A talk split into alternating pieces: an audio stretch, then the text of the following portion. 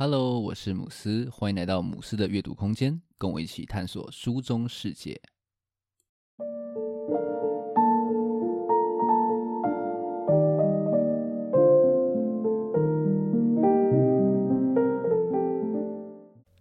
今天想分享的书，书名叫做《给未来的读者》。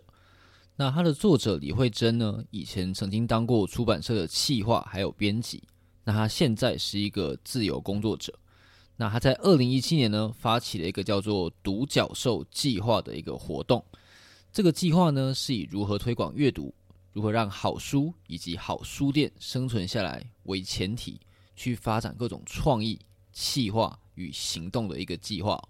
大家如果有兴趣的话，可以去追踪独角兽计划的粉专，连接我会放在资讯栏。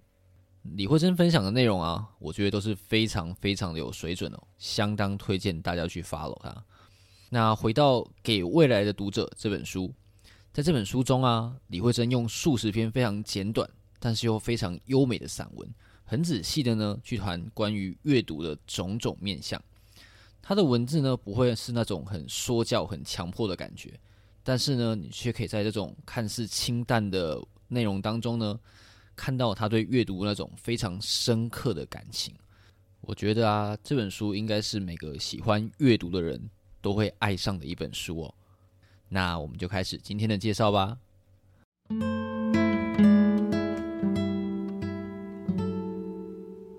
很多人知道我在分享阅读，就是写部落格或是弄 podcast 的时候呢，就会问我说：“诶，你怎么那么喜欢阅读啊？”那我觉得可能是因为台湾就是那种压榨式的教育的关系哦，在很多人的心中啊，阅读其实是一件很累的事情哦，都是那种很不得已被逼的哦。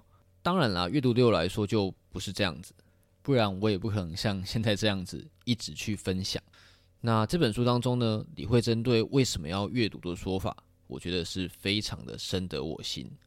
那我很喜欢他在书中引用“如果你爱上一家书店”这本书当中的一句话：“我们翻开第一页，于是宇宙也随之开启。”那阅读很棒的地方呢，就在于它可以开拓我们生命更多的面向。你只要花几百块钱呢，就可以吸收作者毕生的精华。去体验各式各样的人生，我觉得是非常非常的划算。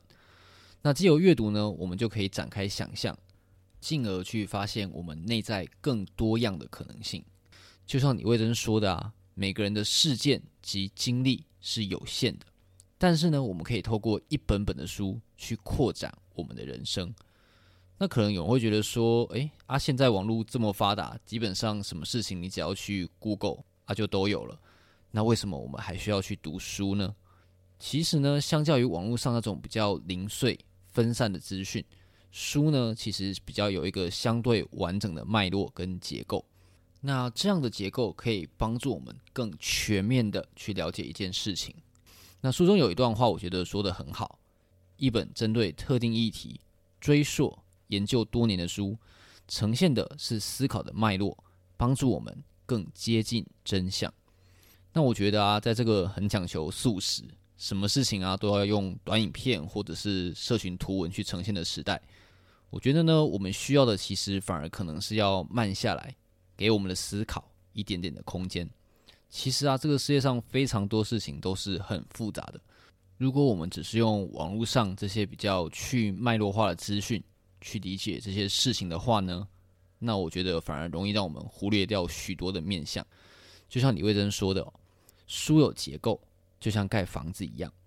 我们的阅读能力是在字词的使用、语义的掌握、情节的推进当中进行结构式的理解。有了这项能力，我们就可以深度的阅读一个人、一个事件、一个地方。那透过书中这样的架构呢，它可以辅助我们去思考、提问。那这样子呢，它可以帮助我们在每个层面都看得更加的深远。那我觉得呢，这就是书本很难被取代的价值哦。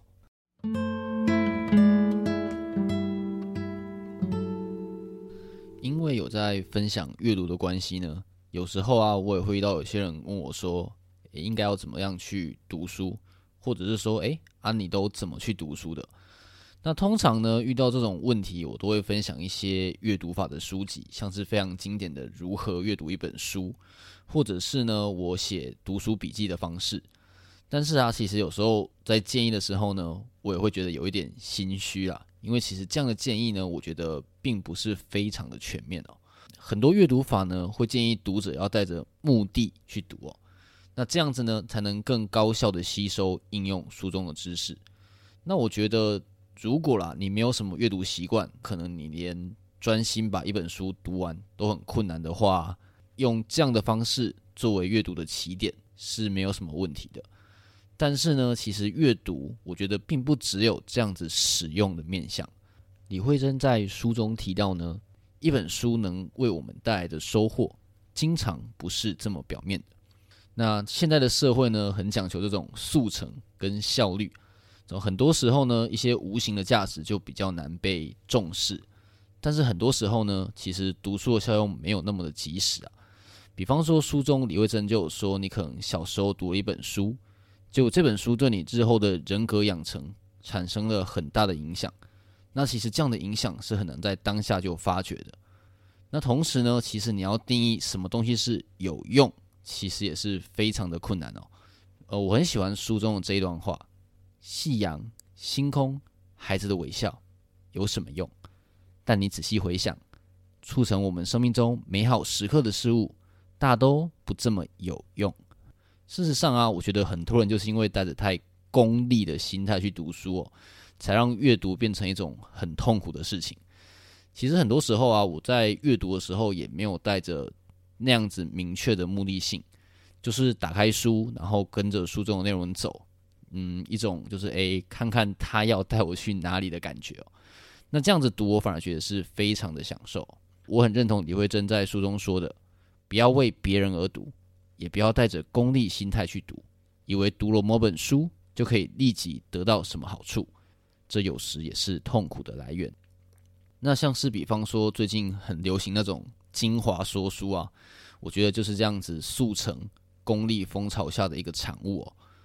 那像是我的朋友就曾经有点开玩笑，但是也半认真的跟我讲说：“诶，啊，我买的书都没有时间看，还是说我把书送给你，你帮我写心得，我再看你的文章就好了。”但是呢，其实那些说书啊，绝对绝对不可能可以展现出一本书的全貌哦。李惠珍在书中有提到一个说法，他认为呢，能从一本书得到什么，从来就是一件私密的事。他认为呢，书本。会映照出一个人的性格哦。不同的读者呢，会在书中读出不同的东西，在不同的地方划线。也就是说呢，书本会映照出读者的想望。所以，其实我最怕说有人看完我的部落格文章之后呢，就留言跟我说：“诶，你整理的很好，诶，看完好像就等于是读完了这本书了。”那我只能说，这绝对是不可能的。因为我的读书心得呢，虽然是客观的引用书中的内容。但是其中呢，还是带有非常多我自己个人的一些反刍啊，还有想象。那针对这点，我觉得李慧珍在书中形容得很精准。她是这样说的：听别人说书，能让我们了解说书的人，却无法帮助我们了解自己。那好，讲那么多，你可能会想说，那到底要怎么读呢？其实呢，我觉得读书可以是一件很单纯的事情哦。很多时候呢，如果你放下那种目的啊、功利的滤镜，反而能够更享受到阅读的乐趣。我会觉得啊，其实你就打开心，试着用自己的经验去跟书中的内容交流。那如此呢，你就会找到属于自己的观看角度。那这样的收获呢，我觉得才是最实在的哦。另外，我也很认同书中讲的，书不是让我们信的，是用来刺激我们的想法，帮助我们提问的。所以啊，如果你读书只是为了做笔记、画重点，那我觉得就太可惜书中的内容了。那我很喜欢书中引用张伟雄说的一句话：“读书的重点不是书，而是读。”那我觉得说的非常的好，分享给大家。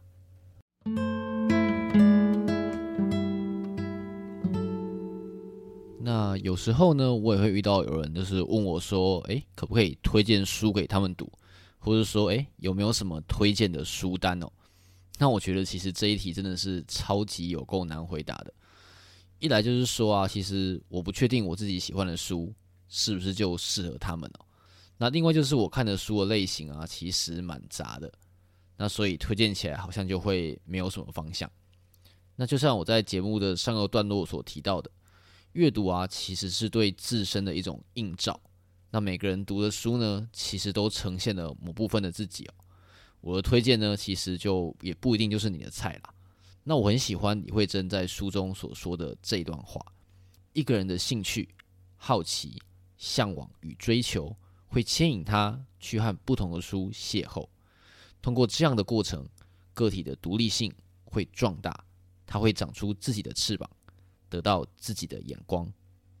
那另外呢，我觉得在读这本书的时候，有一件事让我感到很欣慰啊，就是李慧珍在书中也有提到说，他读的书也很杂，但是呢，他认为书读的杂呢，其实才是正常的哦，因为呢，人是复杂的。如果我们是一个自由的读者呢，那杂才是自然哦。同时，他也认为呢，多样性的阅读可以帮助我们去产生创意，也可以让我们在遇到危机跟变化的时候呢。拥有更强的回复力，因为其实我们现在在读的这些书呢，它有可能在未来会以某一种方式助我们一臂之力哦。那我之前有写过一篇文章，它的标题叫做《阅读的危险》。那在里面呢，我有提到说，阅读就像是一种冒险哦。那很巧的是呢，我在读这本《给未来的读者》的时候啊，也发现，诶，书中也有提到说，阅读是充满危险性的。那李慧珍是这样形容的：一本书。让你从此改变，人生朝不同的方向转动，那真的很危险。但是这样的危险性呢，其实我觉得就是阅读的魅力所在哦。那书中引用张伟雄的一段话，我觉得说得很贴切。当你读了一本书，你就可能成了一个孤独者，因为你的世界开始跟别人不太一样。但也因为这份孤独，你有能力成为一个寻找答案的人。那一样啦，讲了那么多，所以到底应该要读什么书呢？我想我答案应该会是这样哦，都可以，只要打开你的心，把阅读想象成是一种冒险，让各种想法啊、知识进来，我觉得呢，你就会找到属于自己的书单哦。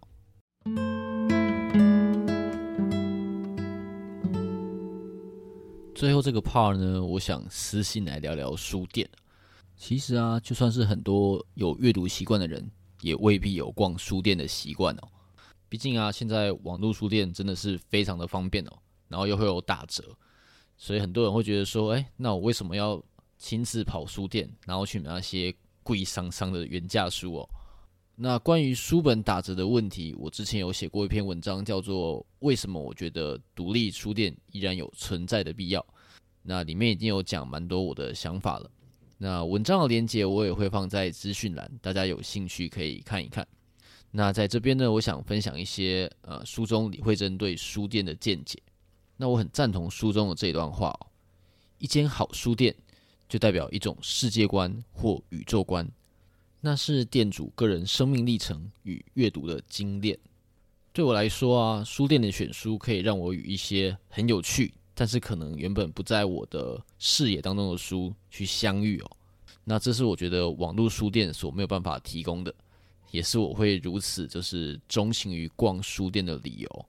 那就像李慧珍说的呢，网络是有自主性的，你要自己去决定说我要不要滑，要不要点。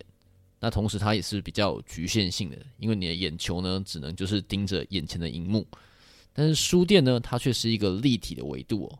所以呢，就会有一些预期之外的书名啊，或是文案进入到你的视线之中。那题外话呢，李慧珍在书中有提到说，他在二零一八年暑假，他跟他的女儿有到日本进行了一个一个月的书店旅行哦。那他说他走访了六座城市，然后逛了六十六间书店，看得我真的是超级超级羡慕的哦。那除了前面讲这些，书中李慧珍还有提到书店有另外一个优点。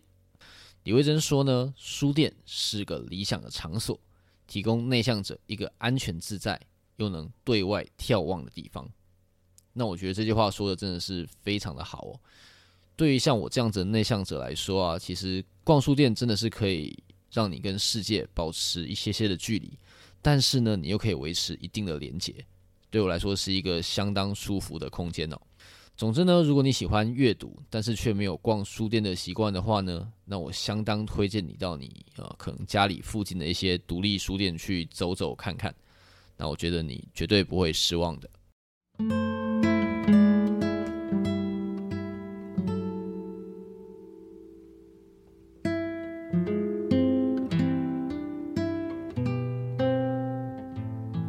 这本书呢，是我前一阵子到新竹的或者书店的时候看到的。